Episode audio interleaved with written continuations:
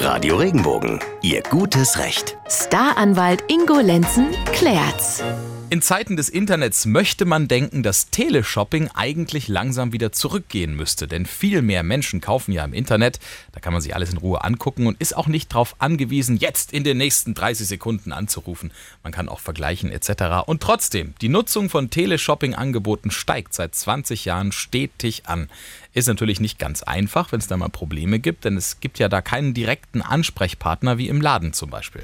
Aber Sie haben ja unseren Rechtsexperten Ingo Lenzen. Immer dienstags und donnerstags am Vormittag kümmert er sich hier bei Radio Regenbogen um Ihre Fragen. Anschließend gibt es dann das Ganze nochmal hier als Podcast. Britta aus Furtwangen hat ein Teleshopping-Problem. Sie hat bei einer Teleshopping-Firma drei Artikel auf einmal zurückgehen lassen. Für einen hat sie auch das Geld wiederbekommen, für zwei Artikel aber nicht. Es geht immerhin um knapp 100 Euro. Auf Mails, Anrufe, Fristsätzen wird gar nicht darauf reagiert. Was kann sie jetzt noch tun, Ingo? Riecht nach Geschäftspraxis. Ist sie sicherlich nicht die einzige und x Leute werden einfach da nichts mehr machen, weil sie sagen, komm, unter 100 Euro finde ich sowieso keinen Anwalt für, der sich da einsetzt. Ich lasse es. Hier sollte man tatsächlich mit einem Anwalt versuchen vorzugehen. Das geht nicht, dass Waren zurückgesandt werden und es wird dann das Geld nicht zurückbezahlt.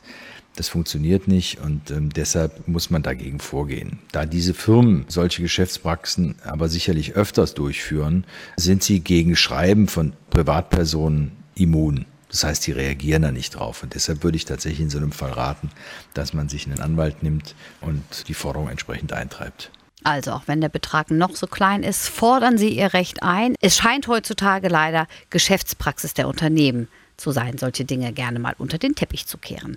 Ja, da braucht es einen guten Anwalt, der sich auch bei nicht so hohen Streitwerten einsetzt. Aber den finden Sie schon. Eine erste Einschätzung finden Sie auf jeden Fall bei uns. Unser Rechtsexperte sieht sich gerne auch Ihr Problem mal an. Melden Sie sich einfach über regenbogen.de. Bis zum nächsten Mal. Bleiben, Bleiben Sie, Sie, im Recht. Recht. Wenn dir der Podcast gefallen hat, bewerte ihn bitte auf iTunes und schreib vielleicht einen Kommentar. Das hilft uns sichtbarer zu sein und den Podcast bekannter zu machen. Dankeschön.